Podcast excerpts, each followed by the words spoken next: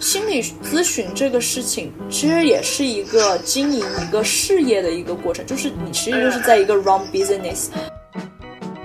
我遇到别人问我最多的问题就是什么？那你会什么知道我现在在想什么吗？你会读心吗？你会催眠吗？对，就都没有人去考虑过。那一个老年人他走到这个社会上，他出来，然后他就会觉得你像是被社会抛弃了一样的感觉。欢迎收听《柴米油盐诗酒花》，这是由赵建合作社推出的一档播客栏目，意图通过对话诠释日常，建立连接，认知自己与世界。在这里，我们带着温度找寻力量，轻松自在诠释深刻。希望我们日常陪伴，照见彼此。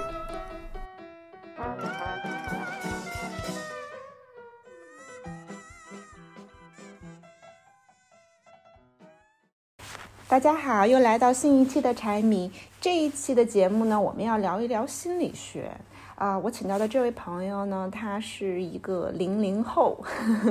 我们隔着差不多有十几年的一个悬殊的年龄差距，但我们都对心理学非常感兴趣，所以我邀请到这位朋友，他来聊一聊他现在在学习的这一门专业。他的名字叫点点。Hello，你好，April。Hello，点点你好。Hello，你好，圆。我们今天三个其实是分别在不同的地方。哦，对，我们还没介绍呢。点点是现在在澳洲。对，所以你在哪个城市？啊，我现在是在呃堪培拉。你现在学的专业就是心理学。对，我现在是在读呃心理学本科。为什么选择心理学作为你的本科专业呢？我其实，在快要高考之前都没有完全就说确定一个很明确的说，我一定要申请或者未来要读某一个专业。但是我当时大概知道自己比较适合读就是人文社科类的专业。可能我觉得也受我姐姐的影响。好，April，她跟 Rachel 聊过，你肯定也应该大概有些了解。就我觉得。我姐姐还蛮文艺的一个人，就她可能也也是，因为我们都是文科生，在高中都读的文科。然后呢，当时我记得她很喜欢订那个《看天下》的那个杂志，然后我每周也会跟着看。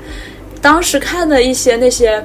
文章呢什么的，然后我就觉得我还蛮对什么社会学方面的那种学科还挺感兴趣。但其实我现在回头想想，当时的我其实也并不了解社会学会学些什么。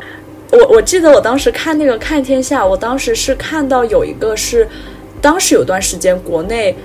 他们出了一本关于儿童性教育的那个教材，然后引起了非常大的争议，国内。对于性教育的这一方面的缺失啊，然后去反思啊，呃，以及我当时记得我姐姐她会看那个那个新周刊，新周刊他们每个年度都会出一个那种年度的那种回顾，那些文章就很多都是那种反映一些社会啊一些现状的东西，就看了很多之后就会觉得，嗯，我觉得我也想做一些这种方面的工作。但是可能也没有说一个很明确清晰的方向，就比如说我也没有说我想当记者，就好像，嗯，也不想从事这种新闻类的工作。但是呢，就也还是比较对这种人文社科类和的，或者说就是觉得人真的是非常神奇和复杂的一个一个一个生物。然后心理学呢，我觉得哎也刚好符合我之前说想要读这种。比较人文社科类，因为我觉得我可能就是想做一些研究人的一些方面的学科吧，就感觉每一个人背后的故事呀，他的一些心理啊，然后人的那些动机啊，他做很多事情啊，然后包括可能自己当时也是在一个，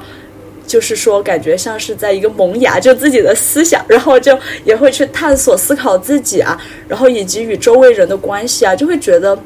真的是一件非常。就是很奇妙的事情吧，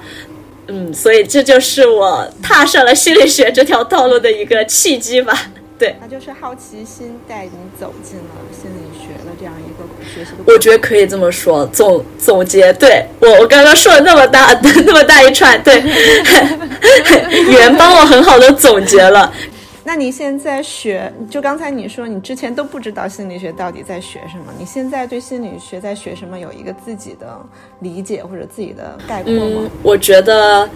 我觉得我学了心理学之后，我遇到别人问我最多的问题就是什么？那你会什么知道我现在在想什么吗？你会读心吗？你会催眠吗？对，就大家最关心的就是这种啊，你会催眠吗？这种之类，就是非常玄妙的，就玄妙的东西什么的。对，感觉大家都对。哎，我跟你说，你要抓你。你要抓住这个是商机，你知道吗？就你学心理学，你现在在学心理学的一些本科的基础知识之外，你可以去补充一些那那些什么催眠呀，什么什么这个 mind reader 这方面的技术知识，然后到最后你就可以把它运用到你的这个咨询工作当中。对，但确实就是我我自己我了，我就是深入这个学学科了之后，我才知道，其实，在本科确实就是学的非常的宽泛，就它只是让你大概。就是有一些，就像真的是在打一个基础。但是如果你一旦要嗯踏入研究生，甚至说以后要去读 PhD 这种专业，就现在国内我不大清楚。但我觉得就像袁刚刚讲的，其实我觉得国内就是一个很混乱的状态，因为国内非常没有体系。所以就之前不是国内有那个心理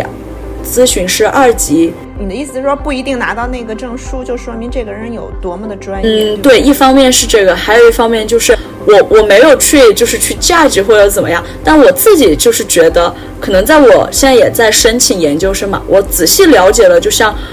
嗯，澳洲或者甚至说美国这边，你真的要作为一个注册的一个心理学家，或者你要成为一个咨询师，我觉得其实非常。严格以及困难的，就它并不是像我们想象一样，你在国内找一家机构交一两万块钱去上一个课，然后考一个试，好像我就可以出去给别人做心理咨询了。我觉得，说实话，其实是有点对别人以及对自己都不太负责的一种行为吧。就像我，如果我自己，因为最近在申请嘛，然后我就蛮了解，就是澳洲这边，如果你要成为一个他们这个注册的一个 psychologist，或者你。呃，我不说 psychologist，你就成为一个 counseling 的这方面的一个咨询，因为咨询其实和心理学家也差别蛮大的。就我觉得欧美这边做的比较好，就是它细化的非常的细致。就是你这可能很多人就觉得啊，提到心理学就是心理咨询，但其实心理学是非常广泛的一个。就是绝对会比心理咨询还大的一个概念，就不只是说我只能出来，我就只能去当一个咨询师。如果未来你要深入就是研究生呀，以及嗯 PhD 的那个学习的话，你就会划分的特别细致，你可能会。成为一个就是你是临床的也不一样，然后你如果是想从事儿童的也不一样，然后你如果是想从事那种可能偏教育啊，可能有又是另一条路，然后还有一些运动心理学啊，就他们可能是比较个呃就是做一些运动员方面的心理辅导的呀，还有一些可能有的人是从事那种军队呀、军事方面的，就真的是划分的特别的细致，而且。就是你要走到那个程度，他对你前面的要求也非常高，就真的不是就是我毕业了啊，我想申请我就去，然后就对成绩啊，以及对你前面的一些能力啊要求也特别的高吧，我感觉，就我因为我自己之前在申请，就觉得还蛮难的，就很多东西就真的就是，哎就。真的就是觉得，嗯，要，但我觉得我很理解，对对对，我觉得这条路就是真的要好好走下去的话，肯定就不简单，就是会要付出很多吧。但是就觉得，既然已经踏上了这条路，就可以试一试。我可以感觉出来，其实咨询师和真正你要说成为一个那种临床的心理学家，又是。嗯，两回事了。当然，从他们的字面的一个 title 也可以听出一个 difference。只不过可能在不了解的情况下，就会觉得好像都差不多。他们就都是呃心理咨询，可以从事心理咨询。确实，psychologist 也可以做心理咨询，但他做的肯定就不只是做心理咨询，他肯定就是他的能力的话就会更大一点，他能做的事情也会更多一点。然后他们的收费也不一样。就是抛开抛开这个学习的压力，然后你们在异国他乡的这种生活的经历，要去融入的这种困难，然后再加上这个疫情的一些下档，你觉得对你身边的同学或者是朋友来说，造成了一些心理负担吗？嗯，我觉得会，因为就像我之前我们聊天，我也讲到我们宿舍的这个结构嘛，这种安排。像我之前的话，我有的身边的朋友，他们就会觉得，如果住在这种宿舍里面，长时间不跟人进行这种交流。真的会蛮自闭的，就你会觉得，就特别是如果得看一个人的性格。我知道有的人他真的就是很能够自己去找事情干，就他可以一个人也可以生活的很好。但是有的人他可能就是做不到。就我觉得仔细想想，有的人他真的不是说你让他去找事情做，他就可以去找事情做那么简单。就有的人如果他是那样的性格的话，他可能真的就是。需要花很长的时间，他才能学会说要跟自己独处，然后才能够做到说，我好像这段时间不去进行一个这样的社交，或者，嗯，不不出去和我的朋友玩什么的，我也可以很好的度过这段时间。那么这种情况下的话，我觉得对一个人的真的就是独处能力吧，我觉得还是蛮大的一个挑战的。包括我觉得我自己算。我自己自认为我还算蛮能独处的人，但是在这种情况下，也还是会就是说，会有一些觉得不太适应的地方，然后会重新觉得要去再次去应对这个挑战，然后去重新就是去调整自己的这种状态。就是你觉得这种，嗯，比如说不是哪怕不是疫情，就是一种比如突然的生活的一种改变，是不是其实对人的心理的？挑战其实也是很大的。对，然后我个人认为我是怎么来度过这段时间？其实我觉得也还是蛮幸运，就是很感谢，就是身边陪伴在我身边的朋友。我觉得，其实我觉得真的就是你要寻求 social support 是非常重要的一个事情，就是这种社会支持。只要我觉得任何时候，就是你觉得你自己不行了，就是就是总的来说，你觉得你好像不太行了。一定就是不要去犹豫，去伸手向身边的人寻求帮助。我觉得，就不管你是说要寻求这种专业的帮助，还是说你只是去找一找你身边的家人呀、朋友啊什么的，我觉得都是非常有帮助的一件事情。因为我觉得这可能就是人的一个天性吧。因为人毕竟是群居动物。嗯，我觉得独处也非常重要，就每个人都得学会要跟自己相处，而且。之前刚好我看到有个人是一个博主，他分享了一句话，我觉得非常的有意思。他说，就他看到一个电影，然后那个电影里面呢，就说其实每个人，就他的大概意思啊，我也记不清原话，就是说每个人。嗯，其实你非常难得有一段时光是你真正是一个 single 的状态，就是这个 single 呢，就说你不跟任何人连接，你不跟你的父母连接，你也你也不跟你的宠物啊，不跟你的孩子，不跟你的伴侣，不跟任何人，真的就是你是一个非常独立的一个状态，非常难得，人生在世，你有一个阶段是这种 truly single 的一个状态，然后就。哎，我刚注意到你把那个伴侣放在宠物后面了。你最后说嘛？你才说。可能我也是无意识说还有伴侣，潜无意识对潜意识，对，然后就对，就感觉还蛮有意思的。但我就觉得，嗯，但我是觉得就是是吗？你觉得？对，很可贵，但是我觉得也要。懂得就是出去，就是去寻求帮助，因为我觉得，就这个也很重要。你一定要去找身边的这些有一个支持体系。所以我觉得，嗯，就我觉得这也可能是个平衡吧。我感觉说来说去，其实好像我今天我觉得一个关键，我觉得就是人生要在于一个平衡。对对，这个我感觉，对我觉得这个还让我想起来之前我上学期学那个。呃，人格心理学，好，他就说，其实一个怎么怎么样子，你才算是一个完整的人呢？那就是当你把你的爱与工作平衡的时候，你就是一个完整的人了，就是你是一个非常健康，就是健全的人。嗯，可能也不是说一定是爱和工作，但我觉得它就是两个代表吧，两个象征，就总的来说概括你生活中的事情，就是。就是要处于一个平衡，其实还蛮跟我们中国的哲学，就是一种比较中庸的那种感觉，就还也有一点关系。我觉得就是我自己还蛮认同，我觉得就是人要处在一个平衡的阶段的话，就还就是你会达到一个很很。很舒适的一个状态，对，呃，不管是什么样子的关系吧，就是亲子关系，亲子关系应该不算，因为亲子关系他是一个不完整的人，肯定他在成长过程当中。但是如果伴侣关系或者朋友关系，应该都是说你自己本身作为一个完整的人，你自己待着就很喜悦，本自具足的状态，你才能够就是在跟另外一个社会人建立关系的时候分享这种快乐。而不是，而不是说你要从别人身上获取某种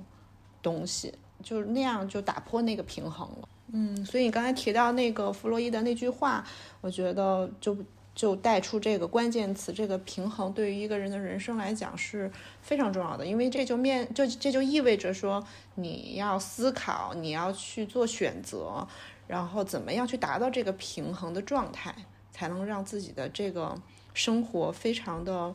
怎么讲，就是就就比较的 peace，对，比较稳，嗯，安安宁这种详细平和的状态。而且我觉得平衡就是说，当然弗洛伊德他提到工作和生呃工作和爱吧，就是嗯，可能是说我们人的两个很重要的两个领域。但我其实觉得在不同的领域，包括你的。爱就是你的情感世界，你可能也需要平衡。这种平衡可能来自于你跟不同的人的感情，比如说朋友、家人或者是伴侣，就是它这个里面也有要有一个平衡。然后还有你的社交呀，或者是你的工作，就是每一个领域它都需要达到一种平衡的状态。才可能说你人方方面面 都平衡以后，你就是一个平衡的能量个体，然后可以理解为我们每一个都是一个平衡的一个能量体，然后这个世界就会很稳定、很很有序。对，因为我觉得就是说，呃，就平那个叫什么完整嘛，刚才我们说就完整。的反义词，我觉得应该可以理解成为匮乏。如果把完整作为一个圆圈的话，那匮乏肯定就是里头有缺失啊。因为匮乏会生出很多东西，包括嫉妒，包括这种憎恨，或者是说就很多不很多负面的这样的一些情绪。如果一个人他当他觉得匮乏的时候，也就是失衡。失衡的一个状态，那你认为他是不是就真的出现了这种心理疾病，或者感受到了心理压力的时候，一定要借助外部的一些一些资源来来帮助他，就是恢复这个平衡呢？我其实刚刚提到那个，嗯，就是寻求社会支持嘛，是因为我上周，嗯，就前几周刚好看了一个那个 TED 的演讲，我觉得还蛮有意思的。他就是，我也想在这里顺便分享给大家。就他是一个关于，就是说改变，就你怎么看待压力这个事情，你如何去管控你的压力？因为我觉得压力其实是人生中非常难以避免的一种情绪嘛。就每个人都有压力，我真的觉得就是，我相信连小朋友都有压力的。就可能可能我不大了解，但我觉得你们可以去采访一下你们的小朋友，看看他们有没有压力。就考试啊，可能他他们可能对压力的感觉可能没有我们那么深，但他们可能也会知道，就是说多多少少有一些压力的这种概概念吧。可能就是说考试呀，或也许考不好啊，也许会怎么怎么样呀，嗯，然后嗯，所以我觉得就是怎么和压力相处是一个。蛮重要的事情，对于整个这个人生的这个过程来说。然后那篇嗯演讲呢，他就提到怎么说，可能有点刷新我们过去对压力的一些看法吧。首先，他就讲到，其实嗯，可能我们以前觉得压力带给我们都是一些什么不好的东西，但是有一项研究呢，就发现其实。嗯，死亡的风险就是它只是针对于那些相信压力是对健康有害的人才会说真的对你造成压力才会对你的健康造成一些，嗯，就是不好的伤害嘛？对对，所以就是说，所以我觉得第一点就是说，你一定要改变你对于压力的这个方式，看待压力的这个方式，就是可能我们大部分的人提到压力都觉得压力是不好的，然后我们。就会觉得，嗯，你不要去有压力，不不要去，就是感觉它就是一个不好的，然后要去避免它。但是其实就是说，如果你是能够试着把你压力大的时候，你身体的那些反应看作是一种有利的那种，嗯，一个状态的话，其实压力是反而可以给你一些正向的一些作用的，比如说。当你下一次压力很大的时候，直观的就心跳会加快，然后你的呼吸也会比较急促。但是这个时候呢，你如果能够试着去把这些身体上的这种压力的反应看作是一种对你有帮助、有利的，就是比如说你告诉自己啊，我的心跳的很快，但是它其实，嗯，就是在不断的给我供应更多的血液，然后我的大脑需要更多的氧气。然后这个时候呢，你告诉自己，其实这是一种很正常的状态，然后它并且是在帮助我度过现在这个压力的这种时刻的时候呢，你的那种焦虑其实是会大大降低的，而且你会更加有自信去面对你现在要做的这个事情，并且就是他们也发现，嗯，就当你的心挺快跳很快的时候，其实这个心跳这么的这种跳动，但其实它是一种。跟人在开心，就你非常激动的时候，你心跳加快，其实是一样的。所以我觉得就是这个也非常的有意思吧。就是说，你当你觉得你是一个不太好，可能是一种比较负面的那种压力的状态下，你的心跳加快，其实是和你处于一种正向的情绪，你很激动、很开心，受到那种鼓舞时的心跳加快，其实是完全一样的。但我觉得可能就是。嗯，看你怎么去看待它，以及说你怎么去嗯面对你现在所处的这种所处的这个环境。虽然听起来感觉也比较就是说比较鸡汤，但是我觉得就是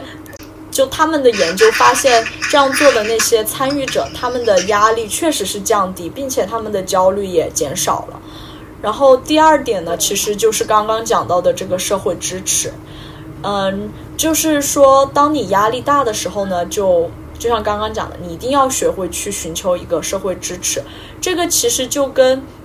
嗯，那个，我觉得这个也很有意思，它是跟那个我们的一个激素叫做催催产素有关。然后这个催产素呢，好像也被叫做是拥抱激素。就当你拥抱别人的时候，这个激素就会被释放。然后这个激素它其实也是一个压力性激素，就是它是那种你的机体应对压力的一个反应的时候，你就会释放这样的一个激素，就像你会释放肾上腺素一样，就让你心跳加快。然后他们，我说我们每个人的机体在面对压力的时候，也会释放这个催产素，然后。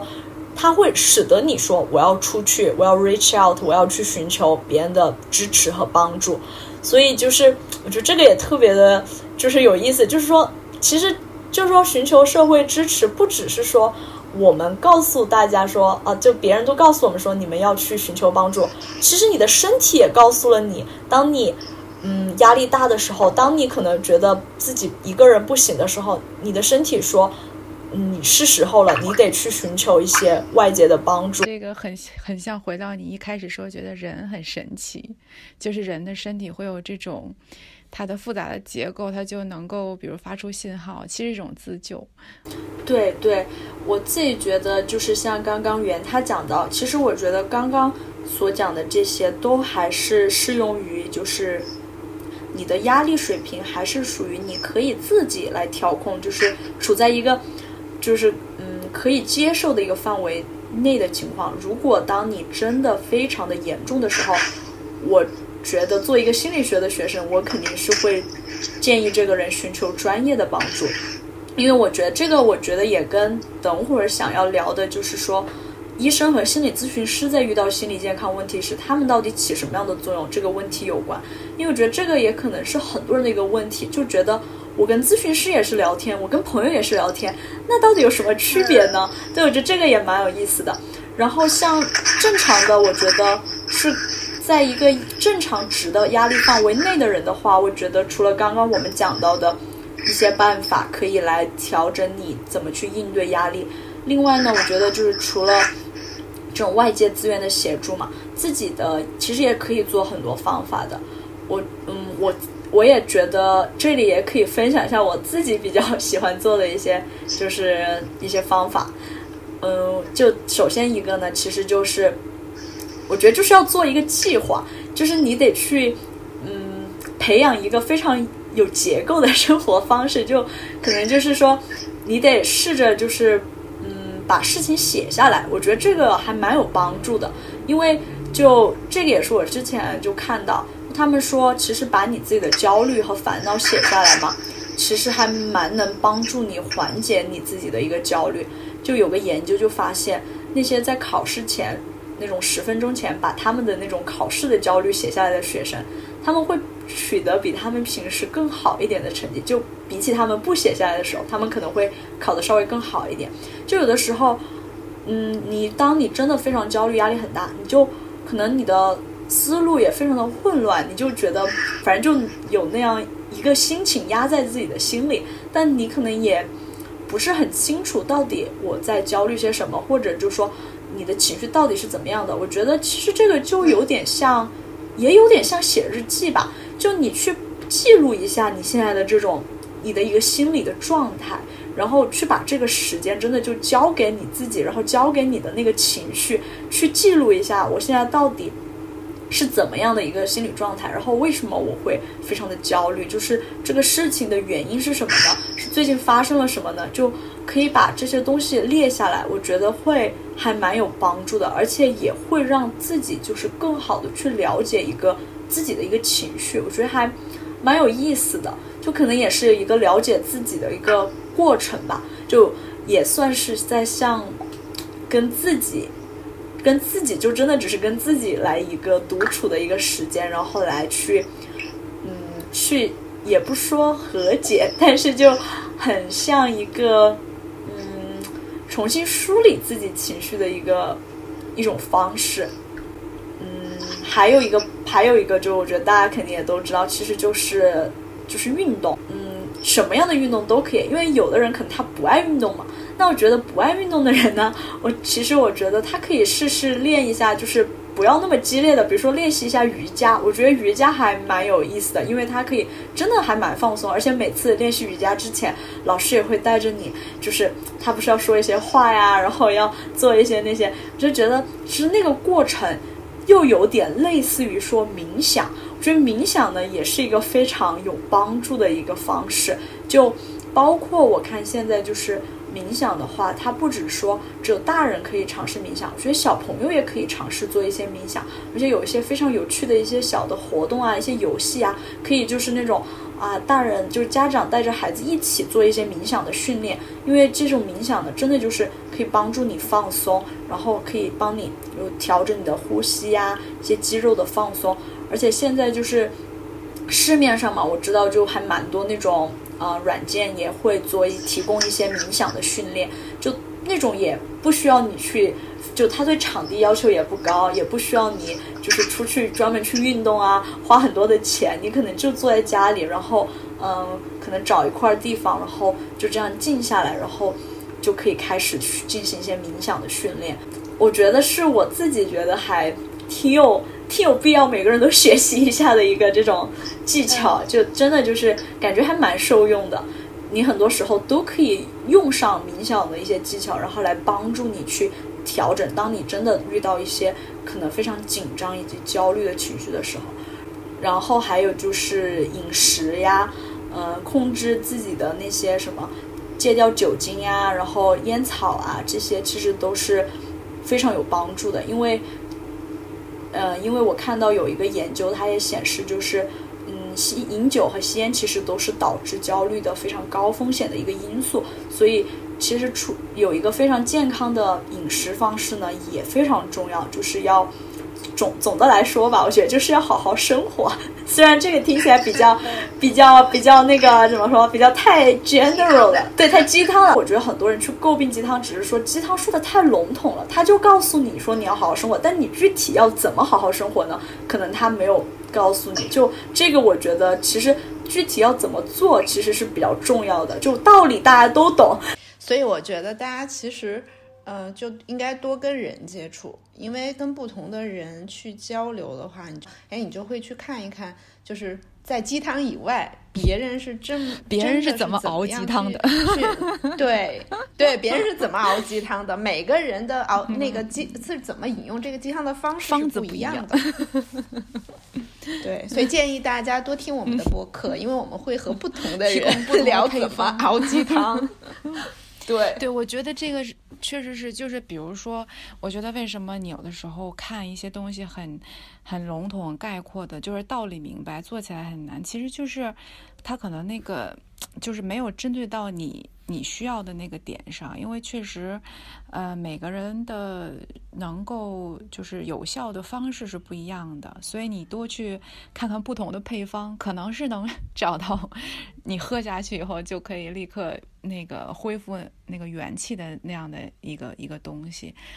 嗯，所以就是不多去了解，多去交流，其实也是在这种呃互相分享。这个不同的想法或者处理问题的方式的一个很好的途径。然后前面点点讲讲到，就是说你可以自己写下来这个。嗯，我我我就想到说，为什么有的时候我们跟别人聊天或者交流的过程当中，一部分情绪就被释放掉了？可能人在表达的时候，是不是某一种程度就把自己心里的这些一些东西就给他。啊，排解掉了。所以，如果当你比如说当时没有人可以跟你交流，你或者说你没不想做跟他人交流的时候，你自己写下来，其实就是有点像自己在跟自己交流。那个东西，当你书写出来以后，也是一种表达。其实它可能也一定程度的帮你疏散掉了一些情绪，然后又同时梳理了自己的一些想法。的写其实写作是一种疗愈的方式，因为如果你是在跟别人去抒发你自己的情绪，这当然也是一种方式。但是，呃，你你有没有想过，其实，在跟别人交流过程当中，表达的语言会蒙上一层什么东西？你可能不会百分之百的去展露自己真实的想法，或者是说，对方他给你的这种。建议也好，说他接收到你的这个信息，也不会百分之百的展露他真实的想法。所以，如果你把它换成一个写下来的这样一个方式呢，其实是很真实、很诚实的去跟自己对话的一个方式。你可能会更容易察觉到自己到底是什么东西引起你的这个情绪。而心理咨询里头有一个技术，就是叫叙事嘛，就你通过。把你发生的这件事情，在心理咨询师的引导下，重新的去 review 一遍。其实这个过程就是让你去重新的回顾当时发生这件事情，让你意识到说你这个行为是什么样的行为，然后它背后的认知是什么。其实你那个时候就会放下自己的情绪的很多东西，去更客观的看待自己当时为什么要去这么做。嗯，我相信大家其实也都。可能会有这样的感觉，就是你对别人始终就是可能会保留一些自己内心的一个角落吧。暴露自己其实是蛮难的一个事情，就是你要真的把非常难的，对，你要把你的很多情绪以及你的脆弱展现在别人面前，其实是蛮需要很大的勇气，而且你还得真的把很多东西毫无保留的展现，我觉得其实蛮难的，所以这可能也是。有的人会选择记日记的一个方式吧，就会把很多东西他会写下来，而且我感觉就是说，当你把它们写下来的时候，其实你就是，就是我之前有读到嘛，他就说，其实你就是把这些烦恼放在了你大大脑里面安全的地方。就相当于你把它们转移到了那种外部系统，然后潜意识中呢，你也知道了这些烦恼不会去到别的地方，但是你可以更好的腾出你就是更多的资源应对你真正需要关注的事情，而不是一天都在想到我的烦恼焦焦虑。你可以更好的去腾出资源给你手头现在更重要的事情上，并且你也知道那些烦恼他们是待在安全的地方的，他们也不会说就说会跑到别的地方去。所以我觉得，就是你的整个大脑也会说去相应的，就刚刚也讲到嘛，人体是非常奇妙的，它也会去去调节，然后去让你就说嗯。我知道了怎么去应对现在的这份焦虑和压力。其实人自己自己了解自己都不是非常的彻底，而没有静下心来给自己留出一个时间去跟自己相处的话，你是不能够完全的释放出自己潜意识里面的很多东西。之前看过一个报道说，百分之五的呃那个行为是由我们意识层面的东西。去引导的所谓的意识层面，就是你经过思考，你知道你为什么要去这么做。但是剩下的百分之九十五的行为，其实都是潜意识下的，就是来对来自于你的过往的从小到大的这样被呃环境和社会家庭影响的这样一个一个东西。但这些东西，如果你当时没有记录的话，你是不知道为什么会有这样的。啊，这样的一个形成这样的一个认知和行为，所以它有的东西从你潜意识带来的，它其实是有创伤的。然后这个创伤并不是说真的别人给你造成了这样的实际的创伤，而是因为每个人的性格呀、你的家庭基因带来的很多东西，所以你感受到的可能不一样。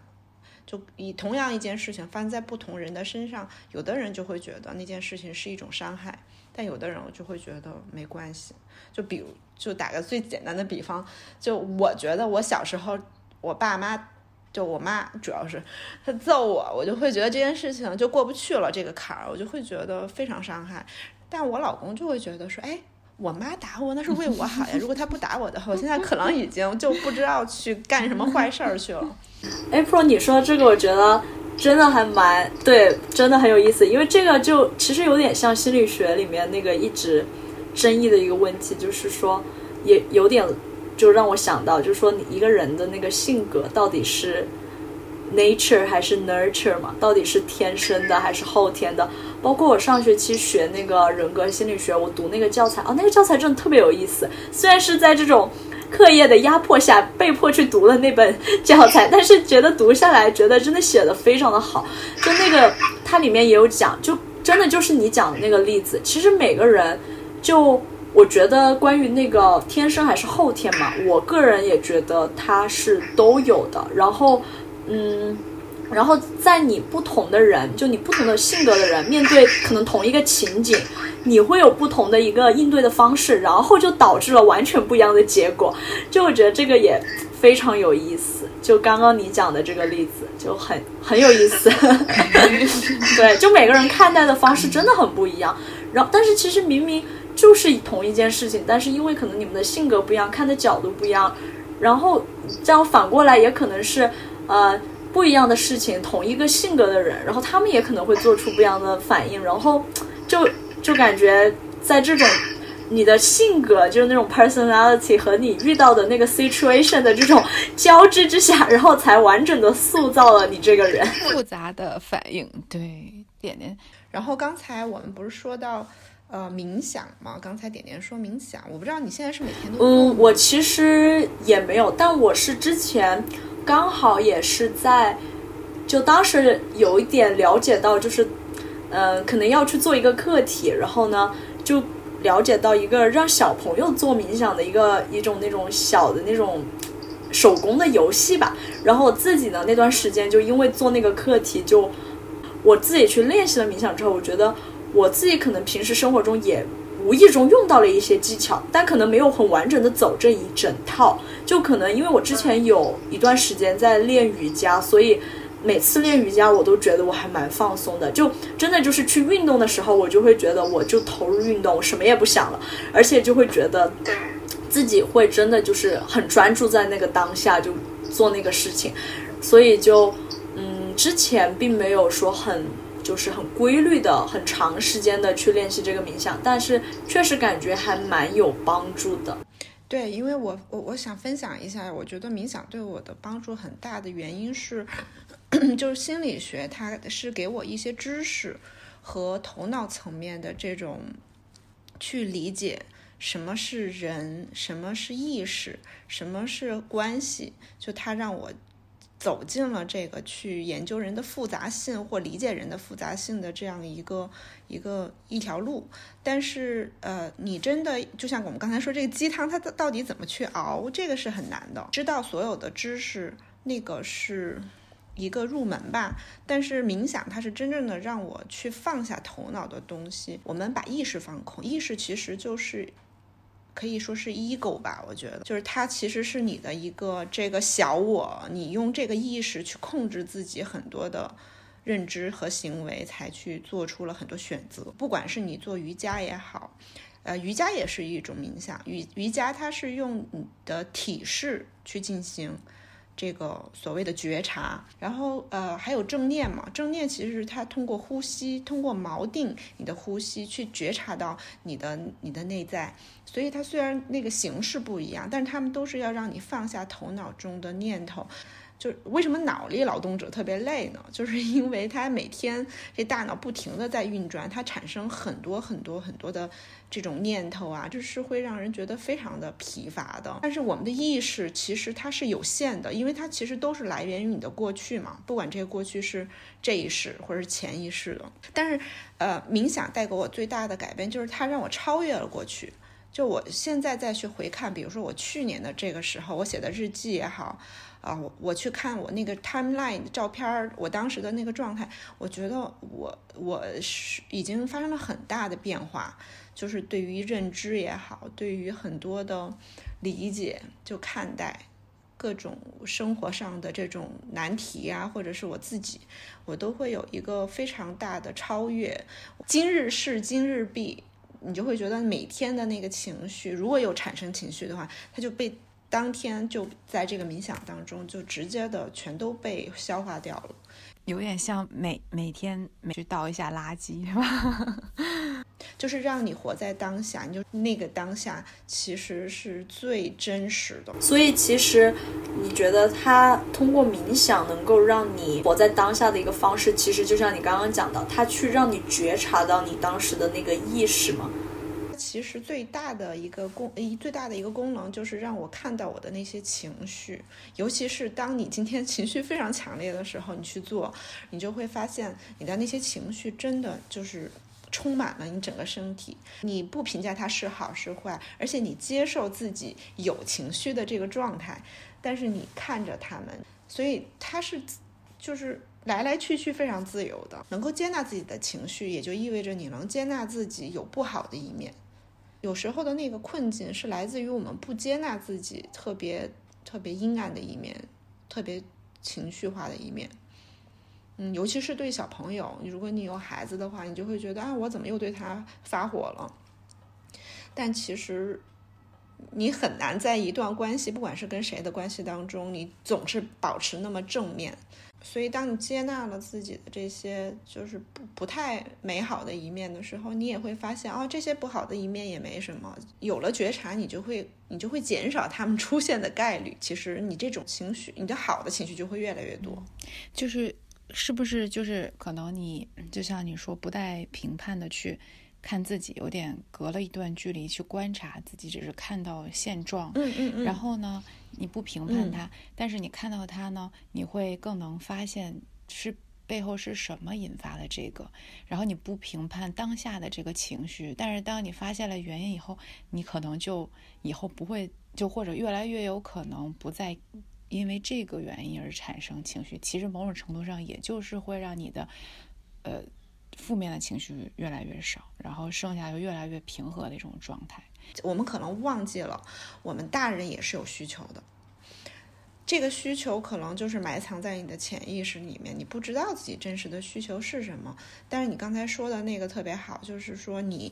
跟自己的这个头脑的思考隔开一个空间，你去观察它。世界上最大的一个冥想的平台叫 Headspace，其实就是你跟自己的那个头脑。去隔开一个距离，一个空间，你去观察它。当你成为一个观察者，你去观察自己的时候，就像照镜子，你就会知道说，哦，那我这个情绪升起了，它是一个什么样的情绪？然后你会意识到说，那它触动我的那个点是什么？那其实很多时候我们发怒不见得说是真的因为那个人而发怒，他的行为怎么样，而是说他做的这个行为，这个行为投射到我们身上的这个东西，可能就是因为我们没有被满足。比如说，他做的这个行为是没有满足我们被认可，或者他做的这个行为是没有满足我们啊被看到、被尊重、被许可的这样一个一个需求，然后他就会转转移为一种愤怒。当然，每个人选择的方式不一样，有的人会愤怒，有的人就是回避。但冥想它就可以让你彻彻底底的在没有情绪的状态下去观察自己。对，我觉得隔一段距离观察是能够看到，很多时候看到真实或者是客观的一个很重要的，有点让我想起一首古诗，就什么那个“不识庐山真面目，只缘身在此山中”。就是你你你在自己那里面，或者你没有隔开，其实你就是总会有些东西你是看不到的。然后你要保持一定的距离的时候。你就能够可能看到它的全貌，所以可能不止对自己吧，我觉得对很多事情都是隔一段距离，可能是观察的有效方式。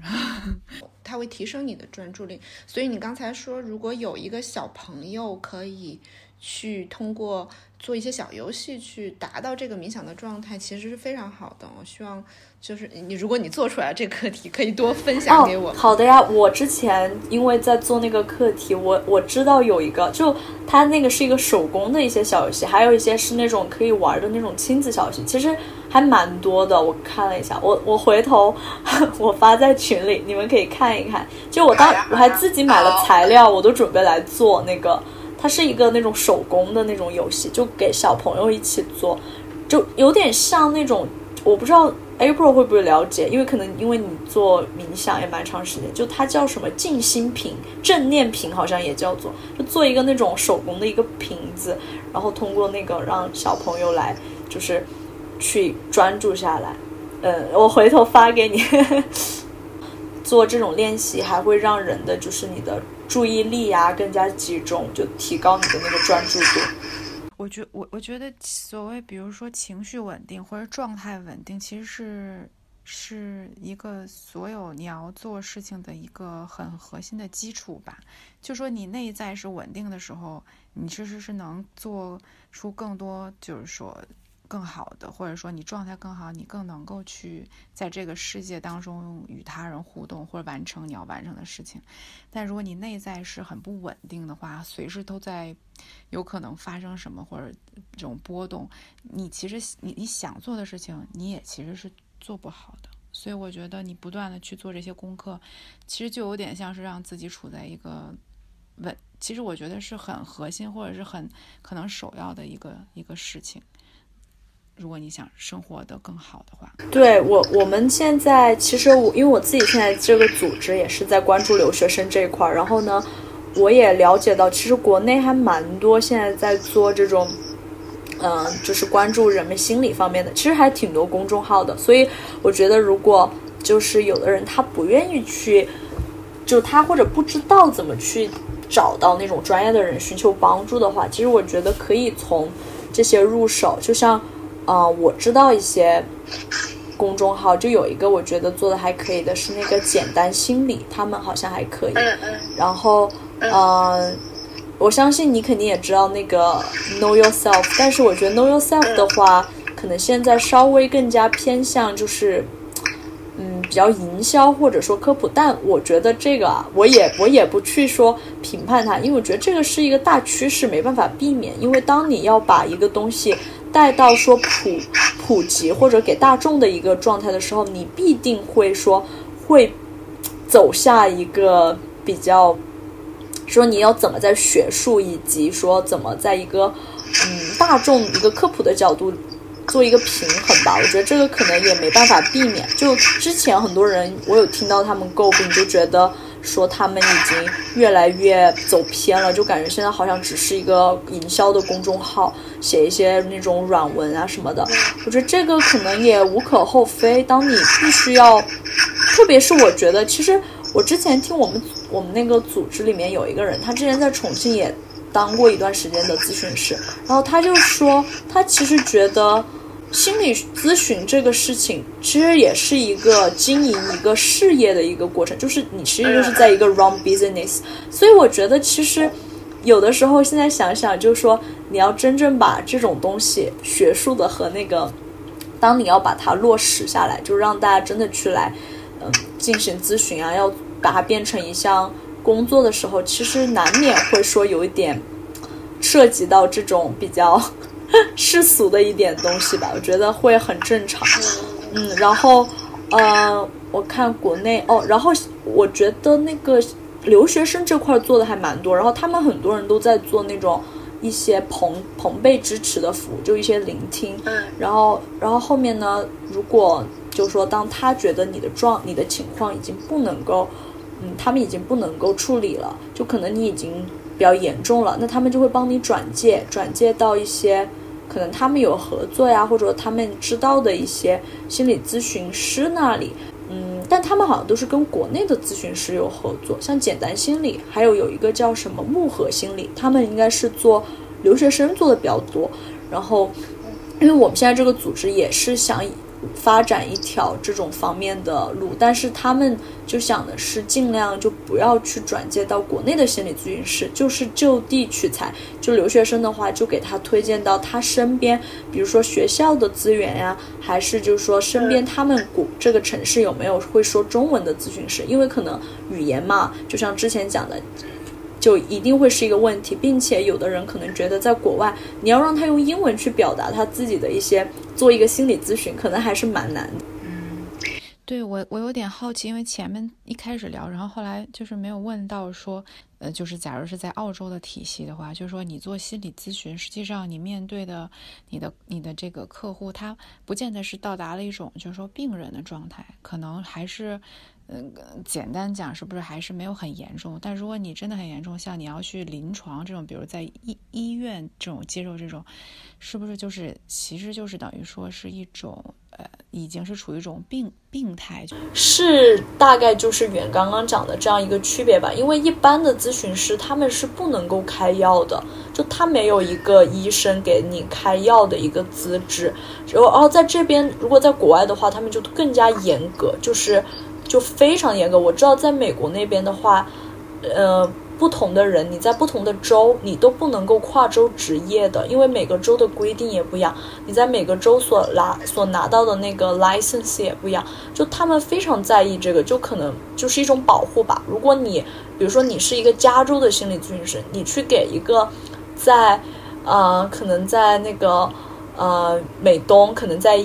纽约州的一个人去做咨询，如果真的这个人想要起诉你，你是会被追究法律责任的。就是如果你因为你没有那个跨州执照的一个这样的一个准则的话，因为在这边我了解到，其实准确的来说，就是咨询的话，它就只是一个 counselor。然后其次呢，就像我讲的，如果你要成为一个注册的话，你是一个 psychologist。然后还有一种呢，叫那个 psychiatrist，psychiatrist 又不一样，psychiatrist 有点像那种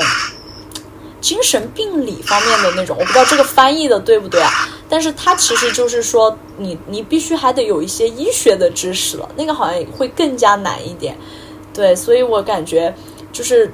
他们这边国外的话，就分的也非常的细致，就可能很严谨吧。你是一个不能够给别人开药的人，你可能就真的只能做一个普通的咨询。因为国外，我觉得可能人和人之间的关系会更有界限。就如果你就算是朋友，你也不不能把自己的负面情绪都倒给他，或者说，就是他给的意见哦，就也不能真正的解决你的实际问题。但是，但是他们可能，因为他们自己的心理咨询应该是能报销的吧，在医保里面，所以他们可能会去找心理咨询师，然后也其实是通过聊天的方式用。而更专业的引导来意识到自己到底是哪方面存在问题。对，我觉得可能国内，因为咱们这个其实前面说想聊这个，就是说为什么有些人他不愿意去那个嗯借助这种比如说专业的辅导。我觉得如果是从国内的情况讲，有可能确实是目前的这种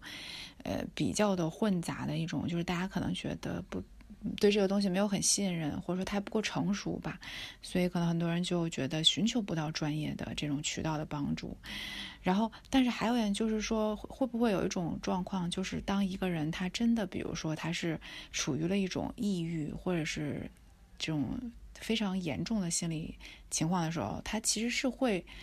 更不愿意去借助帮助，因为他可能更封闭，或者是。嗯，更不愿意呃和外界产生这种联系，有没有这这个可能的因素？我个人认为啊，就大家现在不太愿意去接受这种专业的心理的这种咨询啊帮助，其实可能是两个原因，一个是就是大家其实是对这种东西有一个污名化的，就可能还是有一点偏见。但我觉得其实这几年呢，在慢慢的变好，就从这种。心理学方面的这种公众号啊，不管说它是真的是比较科普严谨的，还是说只是做一个比较，嗯那种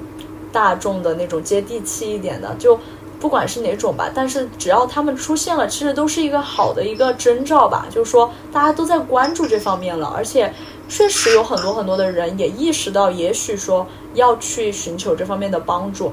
嗯，但是呢，大部分的人我觉得还是以年轻人居多，就是。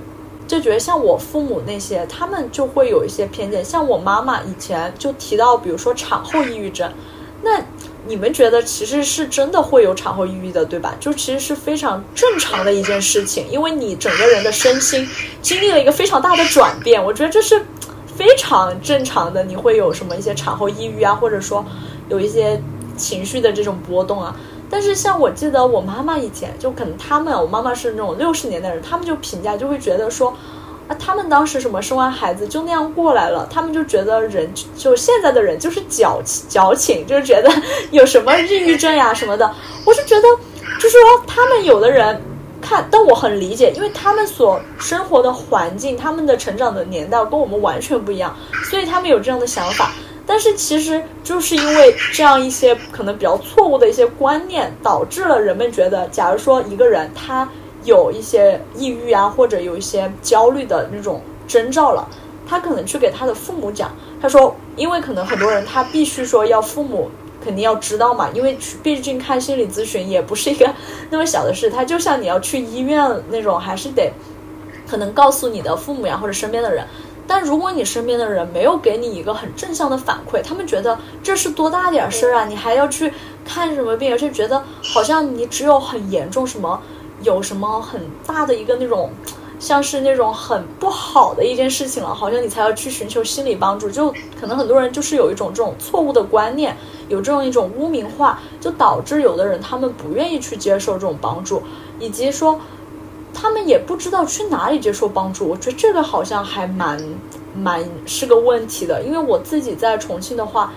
我说实话，如果不是因为我在西南大学读书，因为我知道西南大学有一个专门对外的心理咨询的一个服务，因为西大的心理其实还不错。但是你要让我说出好几个重庆我知道别的地方可以寻求心理帮助的，我是真的不知道，就觉得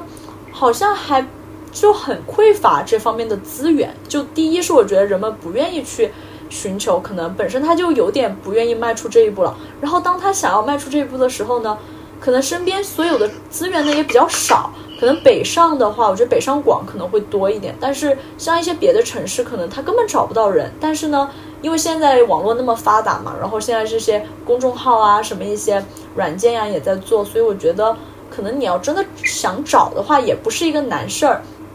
但还有一个问题呢，我觉得可能是费用，就很多人他也不愿意去花这笔钱，因为确实就是说看心理咨询，不管在国内国外吧，都是一笔，其实我觉得还是一笔不小的费用，因为它本身是一个比较长期的一个过程，你也不是说看个一次两次就好像会有一个非常好的效果了，因为它确实需要一个长期的一个建立嘛，因为你本身你跟你咨询师还得有一段建立一个 那种关系，对对对。你还得有一个时间来去信任的阶段，对，所以我觉得，就是这个价格呢，我觉得也会是一些人考虑的一个因素吧。他们会觉得，我有没有必要真的在这个方面投入那么多的金钱和时间？因为确实本身他可能就有一些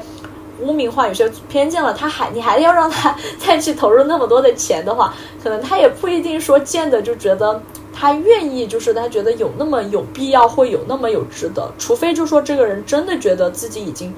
非常严重了，他觉得好像我是必须得去看一下医生了。但是我觉得大部分的人可能还是会觉得，我就要不跟朋友聊聊天，要么就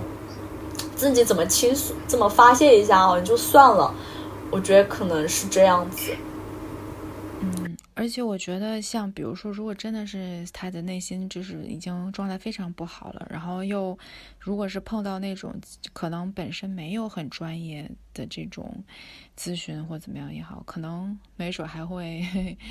我不知道雪上加霜，对，就是他可能没有解决问题，反而可能给他 推到了更深的一个深渊。所以你觉得，比如说，呃，在就因为这个是，比如国内的现状，确实它短期也不会有太大的改变嘛，或者说它需要一个过程。哎，你觉得，比如说，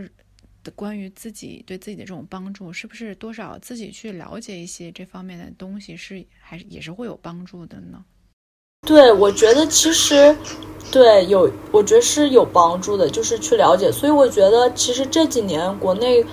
关于心理方面的公众号的崛起，其实我觉得是一个挺让人开心的事情吧。就是说，至少是肯定是有市场有这种需求，然后呢。就大家都开始慢慢意识到，或者说也不一定说他真的就踏出了说他要去做心理咨询，但其实当你关注这个领域，你去看一些文章，其实我觉得也是一个非常好的一个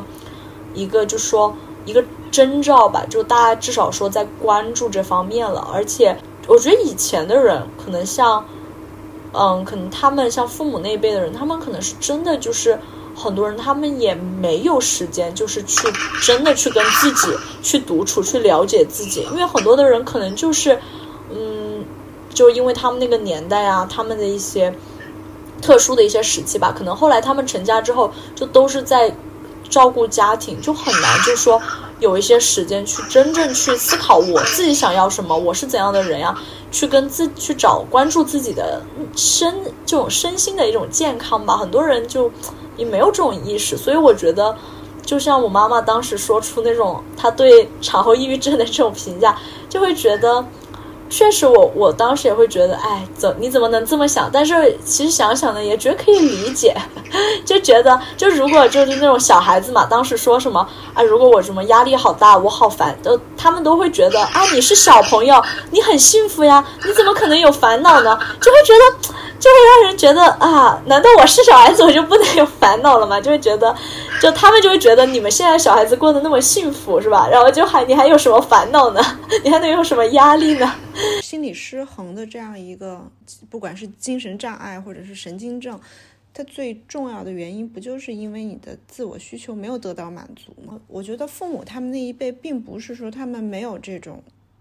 没有这种问题，而是说他们被压抑了。就像点点刚才说的，他们可能在这个过程当中，更多的因为是一种集体意识嘛，他们他们那个年代被要求更多的是为了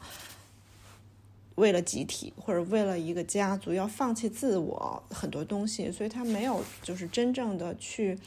啊让去看向自我的需求。但是你会发现有越来越多的，不管是抑郁也好，或者是各方面，其实包括这种失智的老人，他们虽然是好像看似是这个智力减退，其实各方面的原因，包括身体上的，都是因为心理上的原因就是引起的。我们就会看到很多很奇怪的行为。我曾经有一个朋友跟我说，他的那个邻居是一个独居老人，他有孩子。然后那个老人夸张到什么地步？他是不穿上衣的，是一个是一个老太太，她在夏天她不穿上衣，裸着上体，然后在那个楼道里走。但他没有失智啊，他是一个独居老人，他有自己的行动能力。但那你觉得他的精神方面难道没有任何的问题？确实，确实是一个很蛮严重的问题。因为之前可能我在读一些那种文章嘛，就我之前有讲过，在学这个选专业的时候，之前就很爱看那些一些报道啊，一些讲解。其实我真的觉得，包括我们整个，因为本来现在中国也算是。老龄化社会吧，什么跳广场舞呀，怎么去关注你的就老年人他们的生活的那个啊？我觉得那篇文章当时还挺触动我的，就觉得现在很多社会就给人一种感觉，好像只是属于年轻人的，因为所有的东西好像你去街上，你去买衣服什么，全都是。其实我们好像都没有人去考虑过，那一个老年人他走到这个社会上，他出来，然后他要去哪里玩，他要去哪里买东西，就好像他就会觉得你像是被社会抛弃了一样的感觉，因为对你很难找到一些真正，因为大部分的场合可能都不适合他们，都是年轻人的那种。那种天地了，但是其实想想就觉得，真的就是关注老年人的这种身心啊，也是非常大的一个问题。我觉得是需要好好的去，真的去关注的一个方向。叫什么尊呢？爱幼真的不是口号，在口头上这样 说。就包括刚才你们说的那个什么小朋友的压力，其实小朋友的压力。是我们常人无法想象的，因为他们本身的心智本身就没有发展到成人的百分之百。跟我们同时面对一个问题，我们觉得，哎，这个不是一个问题啊，但他们是会因为他们的心智没有发展成熟，就会把它变成一个很大的压力。所以你看，现在很多孩子他咬手指甲，然后他掉头发，有就他会有不各种这种防御，对他的这种防御机制其实是保护他自己。但是他的那个创伤，就是一旦，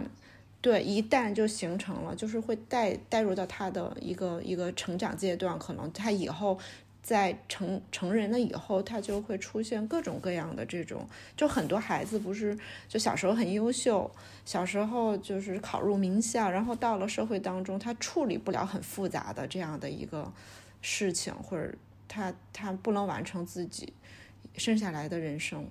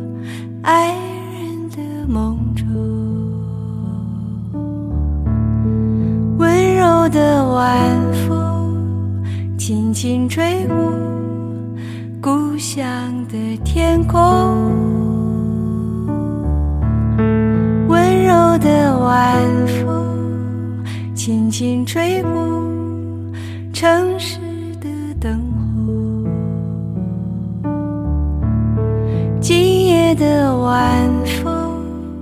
你去哪里？请告诉我。温柔的晚风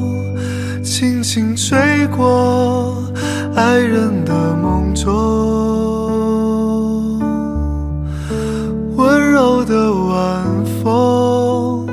轻轻吹过故乡天空温柔的晚风轻轻地吹过城市的灯火今夜的晚风你要去哪里？请告诉我。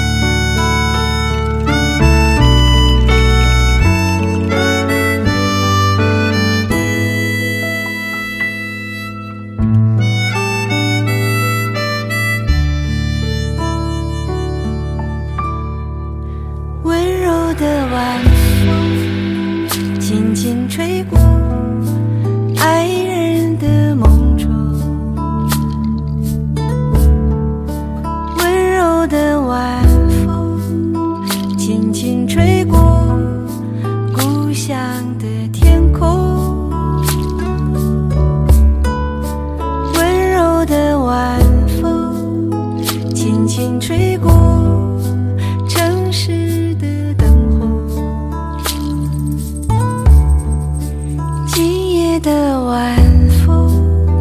你要去